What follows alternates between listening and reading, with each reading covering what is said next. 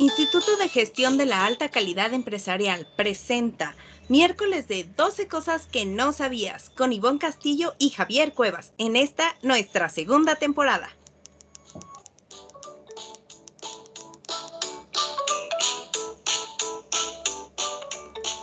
Hola, hola, ¿cómo están? Bienvenidos a otro podcast. Estoy muy contenta de saludar ya por fin de regreso porque el público lo pidió. Con nosotros Javier Cuevas, ¿cómo te encuentras? Hola, ¿qué tal? ¿Cómo están? Muy contento, muy feliz de estar regresando después de casi un mes a 12 cosas que no sabías. Muy buenos días, buenas tardes, buenas noches, dependiendo de la hora que estén escuchando este podcast. Claro que sí, muy emocionados de tenerte con nosotros, ya te extrañábamos, ya no teníamos quien nos hiciera nuestros comentarios, ¿cómo? bueno, aquí ya estoy de regreso.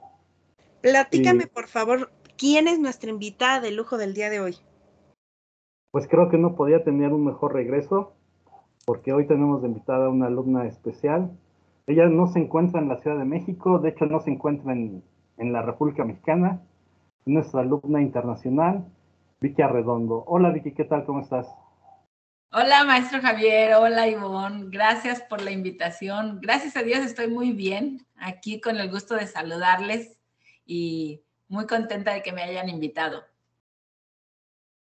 Claro que sí, qué gusto que estés aquí con nosotros nuevamente. Seguramente dicen, ay, esa voz se me hace conocida. Sí, ya he estado con algunos podcasts, nos ha estado apoyando. Y el día de hoy, pláticame, Javier, ¿de qué vamos a hablar? Bueno, el día de hoy vamos a hablar de 12 cosas que no sabías del estado de Washington. Claro que sí, creo que la pregunta obligada, Vicky, sería, ¿Por qué el estado de Washington se le conoce justo con ese nombre o como Washington State? ¿Qué, qué, qué pasa con ese estado a diferencia del otro Washington que conocemos? Platícanos un poco. Bueno, Washington, en donde yo vivo, es también llamado Estado de Washington o Washington State y es para diferenciarlo de Washington, D.C., que es la capital de los Estados Unidos. Este eh, nombre se le puso a este estado en honor al presidente eh, Washington. Así es que, eh, pues la verdad es que es el único estado que se repite, por eso uno se llama Washington, D.C., que significa Distrito de Columbia, y el otro es Estado de Washington o Washington State, que es donde estamos nosotros. Platícame un poquito eh, específicamente en dónde se encuentran, está más cerca de nosotros, más cerca de Canadá. Cuéntame un poquito para que si no tienen un mapa, yo sé que seguramente la mayoría que tenga posibilidades en este momento está diciendo, ah, caray, esa no me la sabía, ya está abriendo ahí Google Maps, pero para los que nos estén escuchando, cuéntame cómo pueden localizarlo. Bueno, el estado de Washington es uno de los 50 estados que forman los Estados Unidos de América y su capital es Olimpia, la ciudad más poblada que eh, tiene y generalmente la más conocida es Seattle, Washington.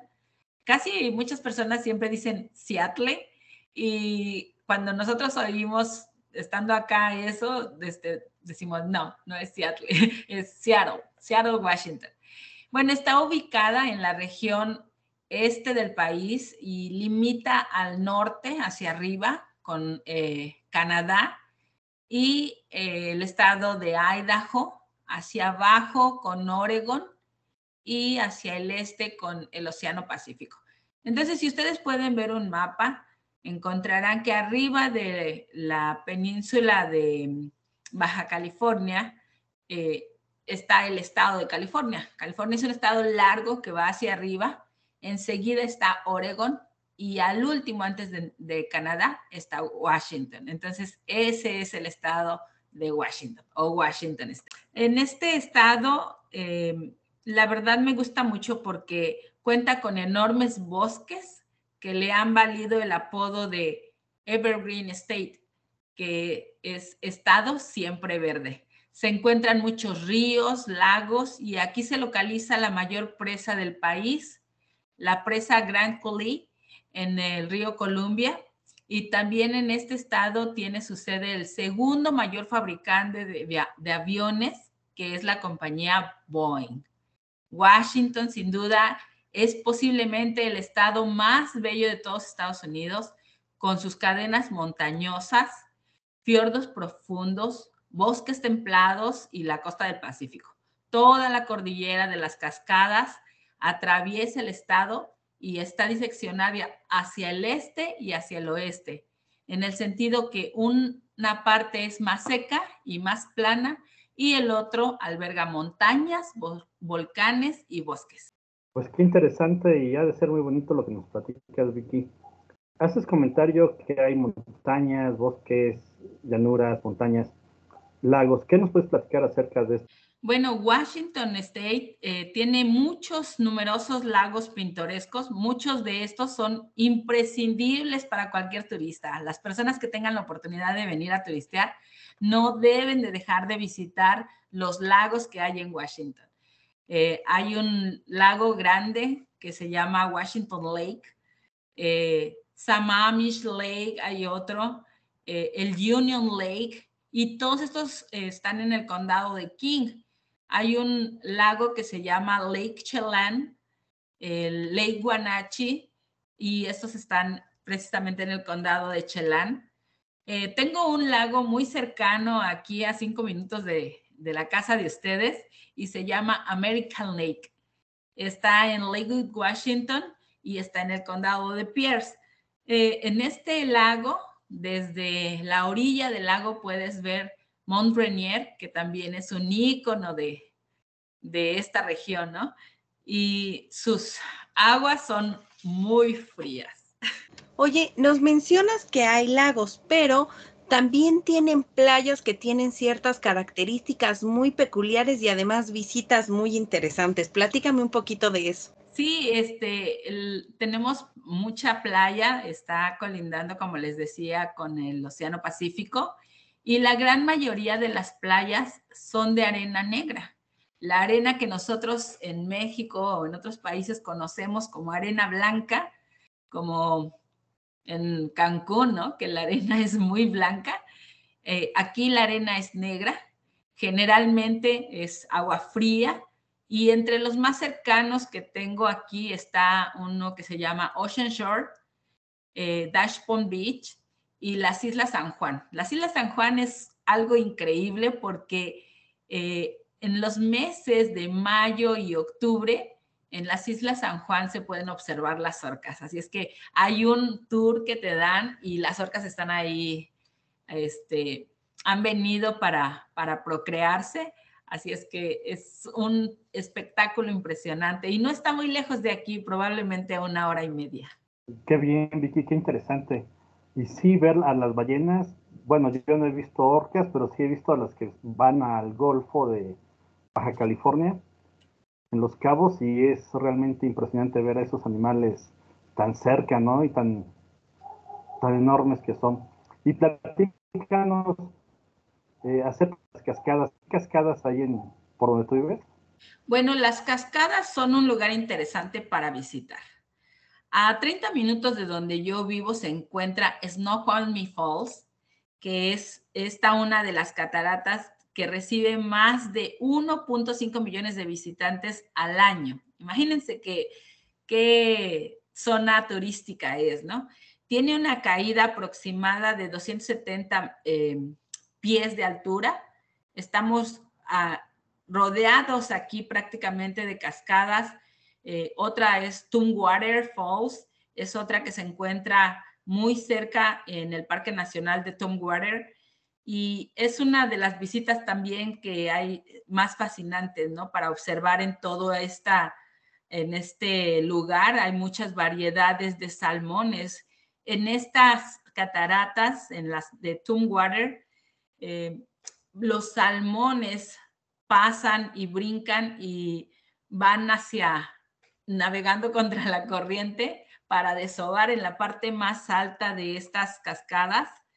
Em, la verdad los visitantes tienen esa oportunidad de ver de cerca el salmón quinoc, que se llama aquí, y mientras migran precisamente para desovar en las cataratas superiores del Parque Nacional de Tom Water. Entre otras cascadas también hay, está la de Silver Falls, que esta cascada es de aguas termales. Y podríamos mencionar Lower Lewis River Falls, eh, Rocky Brook Falls, entre otras muchas, porque la verdad es que es un estado que está rodeado de eh, cascadas tengo que comentarles a los fans que mientras tú nos estás comentando todas estas experiencias, nos diste la hermosa oportunidad de poder observar algunas de las fotos de los viajes que has hecho a estos lugares. Y no sabes si escucharla es, es una envidia, ver las fotos, bueno, es impresionante. Eh, me encanta esta parte y quiero decirles que así como Vicky ha tenido la experiencia de tener este tipo de lugares cercanos, ustedes pueden tener también con nosotros una experiencia y estudiar la maestría en educación. Recuerden que las clases son de 1 a 5 todos los sábados, tiene una duración de 24 meses y las clases se imparten por videoconferencia a través de nuestra plataforma de banda ancha por Google Meet. La titulación es automática y sin tesis. Para inscribirse, por favor, pidan informes al 5544 50 52 85 o bien escríbanos a igasem2018 gmail.com. Platícame un poquito, Vicky. Ya sabes que aquí en, en IGASEM somos fanáticos de los museos. Tenemos unos podcasts justamente que hablan de museos. Cuéntame allá, ¿qué tipo de museos podemos encontrar? Bueno, a mí me llama mucho la atención un museo que está a 30 minutos de aquí de la casa. Este, se llama Hansel Children's Museum. Este museo es asombroso y deleita a los niños porque generalmente los museos no pueden tocar nada, ¿verdad? Sin embargo, en este se puede tocar todo y los niños aprenden sobre ciencia, tecnología, ingeniería, arte, matemáticas a través de más de 150 exhibiciones prácticas de ocho galerías que tiene el museo, eh, galerías temáticas, y también tiene un centro de descubrimiento al aire libre eh, con un programa llamado Going Well, eh, esto es para conectarlos con la naturaleza, donde los niños pueden volverse precisamente a conectarse con, con su entorno natural, ¿no? Este museo también puede rentarse para eventos sociales particulares como fiestas, bodas y además de un espacio al aire libre de medio acre, eh, con una playa, tiene una playa, tiene un jardín, tiene un faro y el museo, la verdad, es un lugar único que sin duda encanta a pequeños y a grandes. También tenemos el Museo Nacional de Arte del Espacio. Este museo es, es muy atractivo porque primero fue fundado en 1946. Posee la mayor colección de aviones y naves espaciales del mundo, la mayoría de las cuales han formado parte de la historia de los Estados Unidos. Además, el museo posee un centro de investigación sobre la aviación, el espacio y el planeta. Es sumamente interesante también estar ahí en ese museo. Y también tenemos un museo que es el Museo del Vidrio. Está asentado sobre 75 mil pies cuadrados, aproximadamente 7 mil metros cuadrados. Eh, está aquí cerquita en la ciudad de Tacoma, Washington y está dedicado exclusivamente al medio del vidrio. Está comprometido para crear un espacio para la celebración del movimiento del vidrio donde nacen y se crían artistas. Se fomenta la educación y la creatividad. La idea del Museo de Vidrio comenzó más o menos en 1992 y tuvo eh, el doctor Philp una conversación con el conocido artista del vidrio nativo de aquí de eh, Tacoma, Washington, que su nombre es Dave Chuchuy, y solo eh, unas semanas más tarde describió la idea de fundar este museo. Hay un espacio que se llama eh, el Paso Chucheo, que es en honor a este, em, a este reconocido artista del vidrio y la verdad es que ha sido un museo muy visitado desde que abrió sus puertas en, el 2002 y miles de visitantes y lo asisten y también ha tenido muchos reconocimientos en todo el mundo. Eh, también tenemos el Museo Nacional de Historia Natural. Ese es otro de los mejores museos de Washington y el segundo más visitado de la ciudad.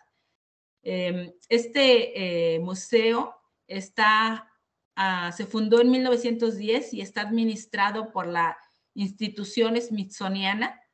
Este museo totaliza más de 126 millones de especímenes, sobre todo plantas, fósiles, minerales, rocas y meteoritos.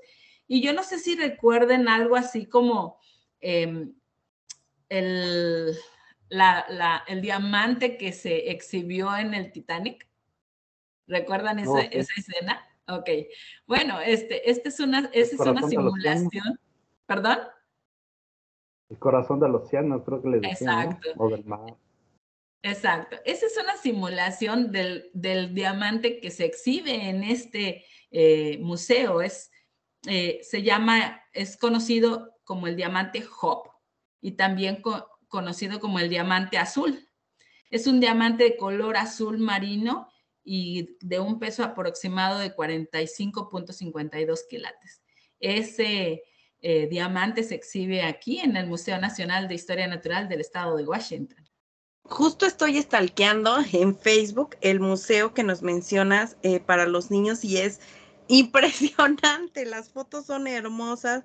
Digo, tenemos algo muy similar aquí en la Ciudad de México como es el, Museo del Niño, pero de verdad, por favor, fans, yo los invito a que mientras estén escuchando este podcast, se den estos minutitos de poder eh, completar la información valiosa que nos está dando con las imágenes. Es hermosísimo todos los escenarios que nos plantea eh, la visita a este museo. Sí, así es, Ivonne. Qué interesante, Vicky. Sobre todo me llama mucho la atención el Museo de Aeroespacial y este último de Nacional de Historia Natural. Se me hacen, creo, muy interesante. Bueno, para mí, ¿verdad? Pero Vicky, platícanos sobre la gran rueda de Seattle. Bueno, este también es un ícono de Seattle cuando, si ustedes llegan a googlear eh, eh, Seattle, Washington, seguramente encontrarán una fotografía acerca de Seattle Great Wheel, que es la gran rueda de Seattle. Es un ícono imperdible que habla de la naturaleza amante de la diversión de los residentes de esta ciudad, ¿no? Una de las ruedas de la fortuna más grande de los Estados Unidos. Eh, Seattle Great Wheel cuenta con góndolas cerradas que ofrecen espectaculares vistas de la costa se encuentra por encima de los 175 pies, aproximadamente 53 metros, y pesa más de un cuarto de millón de libras. Así es que este es un, un ícono de, de Seattle. Y hablando de iconos, creo que el siguiente todos lo podemos ubicar por la gran cantidad de películas y los escenarios. Creo que la mayoría de las películas cuando quieren representar una escena de Seattle se enfocan justo en este punto y es la aguja espacial. Cuéntanos, por favor. Sí, la aguja espacial es también un icono de eh, Seattle, del estado de Washington. Space Novel eh, la aguja espacial es uno de los monumentos más reconocidos del mundo. Es el icono de excelencia eh, apreciado en Seattle. Esta construcción la hicieron solamente para una exposición del Century 21, eh, cuyo tema era la era del espacio, ¿no? Y el diseño futurista de la torre se inspiró en la idea de que la feria necesitaba una estructura para simbolizar las aspiraciones del aire espacial de la humanidad.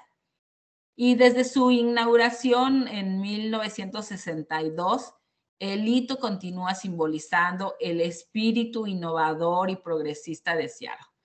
Ubicada en el corazón de Seattle, en el Seattle Center, Space Novel mide 605 pies de altura y es una de las estructuras más fotografiadas en el mundo.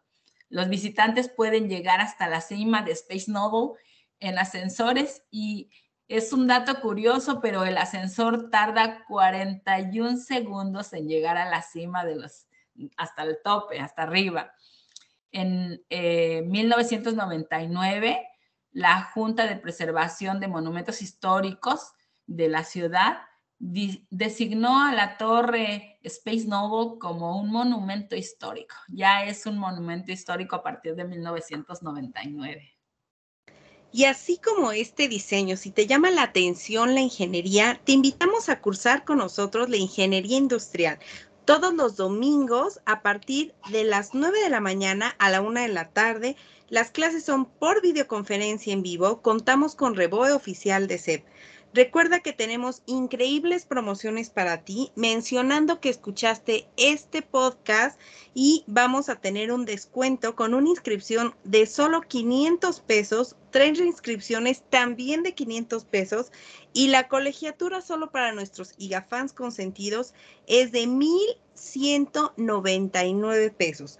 Recuerden que el precio de titulación es de 20 mil y nuestros precios se encuentran congelados. Aprovechen por favor, piden informes y pueden ver un poco más de información en la página www.acem.online. Vicky, ya nos platicabas algo sobre el Monte Rainier, pero ¿puedes comentarnos algo más sobre este lugar? Bueno, Mont Rainier es uno de los parques nacionales más antiguos de los Estados Unidos. El monte se estableció como Parque Nacional Rainier en 1899 para preservar la naturaleza que rodea todo Mont Rainier. Es un volcán activo que se encuentra a 4.392 metros de altura. Esto es aproximadamente 14.410 pies sobre el nivel del mar y abarca 369 millas cuadradas, aproximadamente 956 kilómetros cuadrados. Eh, bosques antiguos, tierras protegidas. Es una vista obligada, sin duda, para todos los amantes de la naturaleza y los entusiastas del aire libre, ¿no? El parque atrae a lugareños como nosotros y a sus alrededores, así como también a visitantes de todo el mundo que vienen a caminar entre prados de flores silvestres, a contemplar el paisaje glaciar y a observar la vida silvestre, porque aquí pueden observar muy fácilmente alces, osos, cabras montesas, así es que toda la gran variedad de fauna que hay aquí eh, puede estar muy cercana. Oye, Vicky, y uno de los lugares que yo he escuchado mucho de la gente de Seattle es el famoso mercado de Pig Place. ¿Qué nos cuentas al respecto de este punto?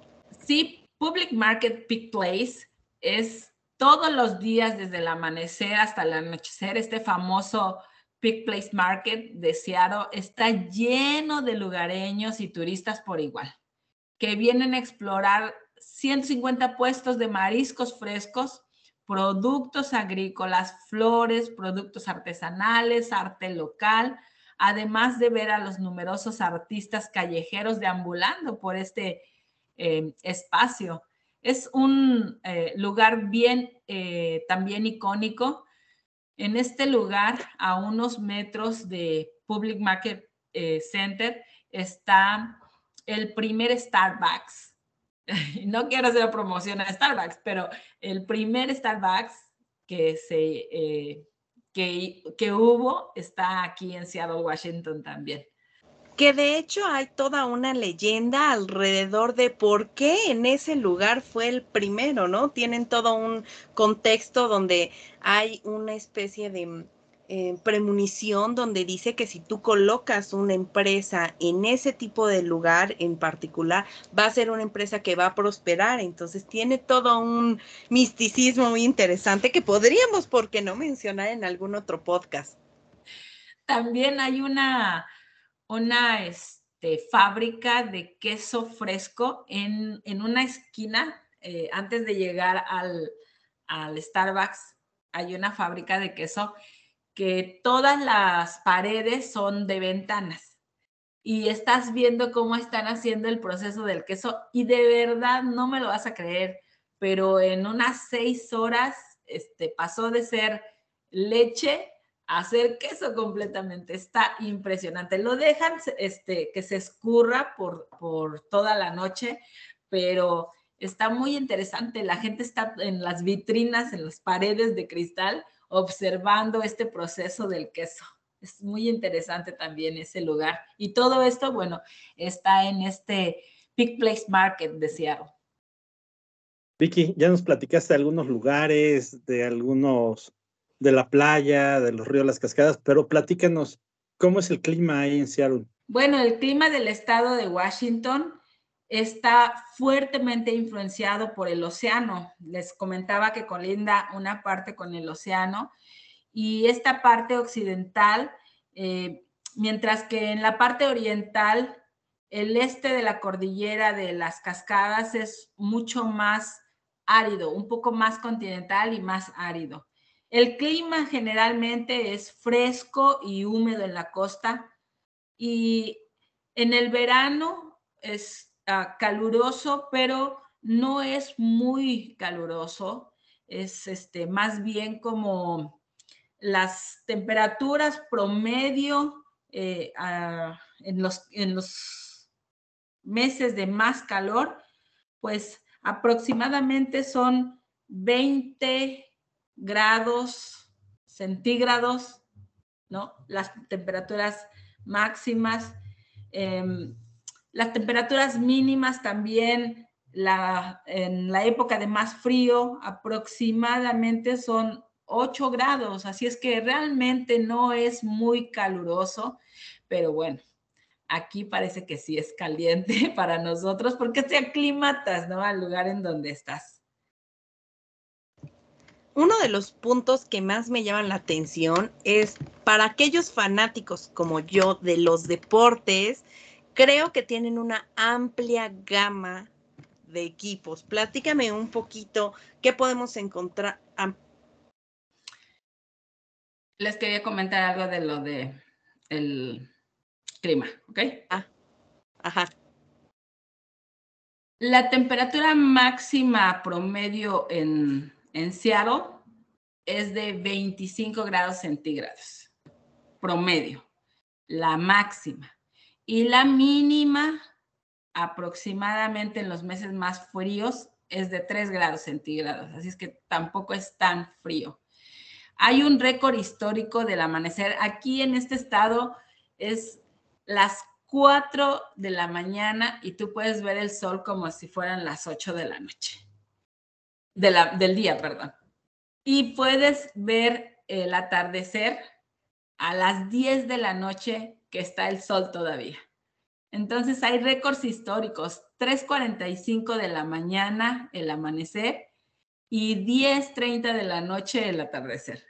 Así es que luego estás con los días muy largos, pero también hay récord histórico contrario, ¿no? Los días más cortos, que a las 7 de la mañana empieza a salir el sol y a las tres y media de la tarde ya se metió. O sea que también tenemos días muy chiquititos de luz y días muy largos también de luz. eso es increíble aquí.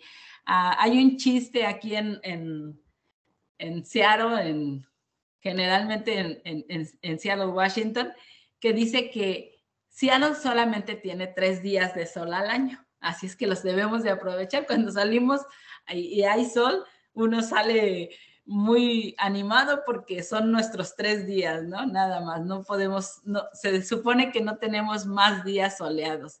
A mí me gusta mucho el clima de aquí porque no es extremoso. Es eh, caliente, pero no mucho, frío, pero no tanto, y eh, sí hay lluvia, pero no, no es como yo he visto en otros lugares, como en la Ciudad de México, que días y días y días pasa chispeando o lloviendo y aquí no, aquí y se acabó. En cinco minutos se pasó la, la tormenta, ¿no? Entonces son muy interesantes esos, esos datos acerca del clima de aquí de Washington. Ok, fíjate qué interesante. Yo, yo no conocía justo estos datos del día que duraba mucho o que duraba muy, muy poquito. Oye, Platícame, una de las cosas que a los que somos amantes de los deportes nos encanta es que justo en Seattle tenemos una gran variedad de equipos. Cuéntame de ellos, por favor. Bueno, en los deportes el estado de Washington tiene tres equipos profesionales de grandes ligas. Los ah, Seahawks, que son de fútbol americano, y eh, ah, Mariners, que es eh, el equipo de béisbol, y los Seattle Sounders, que es el equipo de fútbol soccer.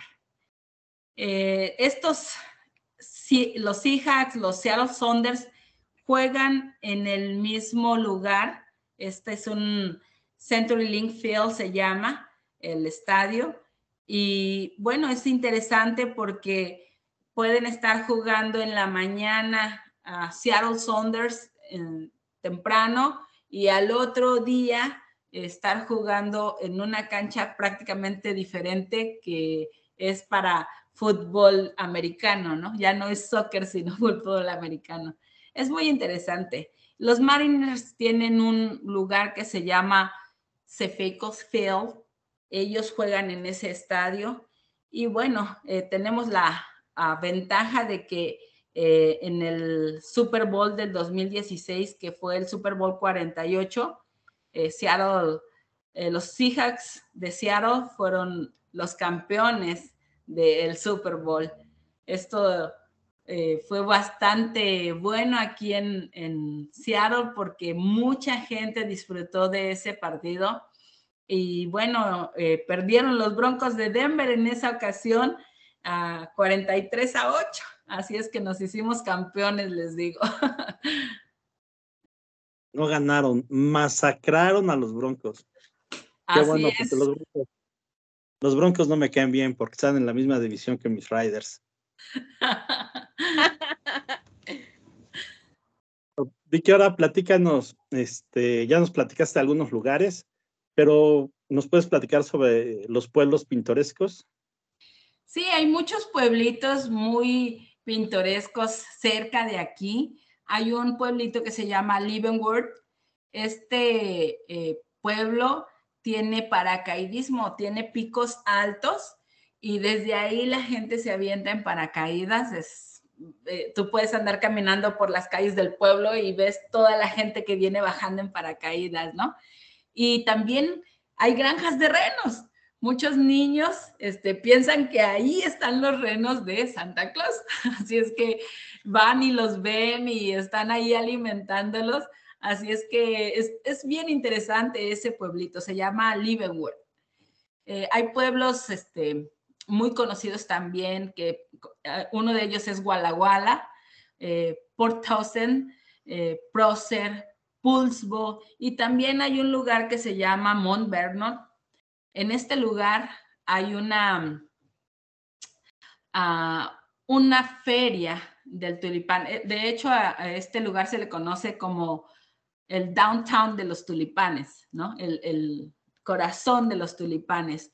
Este sin duda es un regalo para las personas amantes de las flores como yo. Hay campos de tulipanes de todos los colores. Es un destino de interés turístico en Washington durante la primavera. Hay campos para que eh, preparen las, las cámaras y las selfies porque realmente es impresionante ver, es solamente un mes pero la gran cantidad, tú puedes ver hasta donde alcanza tu vista lleno de tulipanes de múltiples colores y es hermosísimo. El olor de llegar ahí a Tulipan Town es impresionante. Este festival em, es en el mes de abril y la verdad es que es uno de los mejores eventos naturales, ¿no?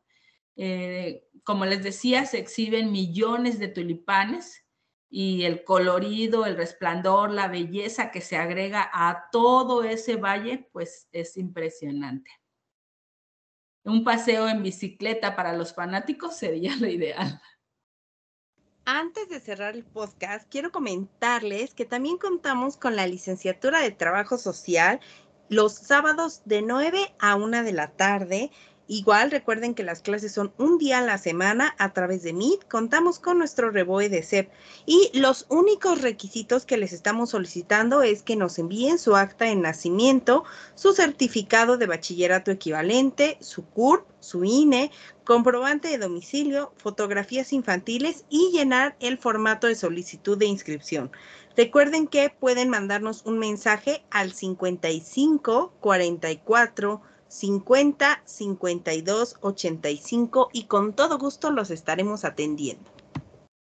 Pues muy interesante este podcast, Vicky. Muchas gracias por haber estado con nosotros. Esperamos que haya más podcasts como este contigo y bueno, agradezco mucho y estoy contento de regresar aquí a 12 cosas que no sabíamos. Muchas gracias a todos los y fans que preguntaron por mi salud. Pues muchas gracias también a mí. Para mí fue un momento bastante agradable eh, compartir con ustedes a través de la cámara. Siempre lo hemos hecho así porque, bueno, como eh, estamos tan lejos, la verdad es que este es el único medio por el que nos podemos comunicar. Pero es muy grato estar desde acá, desde el estado de Washington y tener la oportunidad de estudiar a distancia ha sido excelente. Gracias por la invitación y gracias también porque eh, cuando he necesitado de alguna situación, eh, ustedes han estado ahí como docentes para nosotros. Gracias. No, me uno a la felicitación de Javier. Eh, gracias por acompañarnos el día de hoy. La verdad es que fue de los podcasts que no sé ustedes ahora que lo estén escuchando, pero literal sentí que estábamos en la casa tomándonos un café y organizando la ruta que vamos a hacer para empezar a visitar el estado a partir de mañana. Este ya es un destino que tendremos que tener fijadas en nuestras agendas porque vale la pena. Creo que es un estado que tal vez no conocíamos, ¿no? A veces eh, los que estamos aquí en, en, México, pues nos vamos como por los lugares más comerciales y muchas veces, pues nos pasa que ya conocemos seis, siete veces Cancún y no nos damos tal vez esta oportunidad de salir, de brincar un poquito más lejos y de visitar lugares. Entonces, Qué padre que te hayas dado la oportunidad. Invitar, por favor, a todos nuestros IGA y a todos nuestros alumnos, si quieren hacer un podcast eh, relacionado al lugar donde ustedes están, o podemos hacer un podcast de que hayan ido a algún, algún país, hayan visitado eh, algún algún área en particular y quieren contarnos su experiencia, pues también, claro que sí, abrimos esa opción a todos nuestros IGAFans muy felices de tenerte. Eh, tengo que decir que es una eh, IGAFAN reconocida y una alumna destacada porque ha cursado con nosotros ya ahora una hermosa titulada en licenciatura de trabajo social, está con nosotros en el diplomado de actualización docente y está con nosotros en el diplomado de tanatología. Entonces, la verdad es que estamos muy contentos de, eh, de tener esta oportunidad de conocernos, ¿no? Aunque sea de forma virtual, pero bueno, pues ya llevamos chisme, chisme recorrido. Entonces, qué, qué gusto que hayas estado con nosotros. Agradecerle a Javier su regreso. Ya lo extrañábamos mucho, ya queríamos que estuviera con nosotros. Eh, agradecer también a todos los fans que estuvieron preguntando constantemente con él. En los podcasts pasados, pues señalamos que estaba un poquito malito. Y bueno, recibimos también muchos mensajes dándole apoyo. Entonces, agradecerles a ustedes también esos mensajes y pues recordarles que como cada semana los estamos escuchando aquí en 12 cosas que no sabían. Muchas gracias. Recuerden también que tenemos 12 redes sociales para que nos sigan. Eh, les recuerdo también que nos pueden seguir en los webinars que estamos haciendo los jueves, que es gratuito para todos nuestros IGAFans, para todos nuestros alumnos, y estamos en contacto. Gracias, hasta luego. Bye, buenas noches.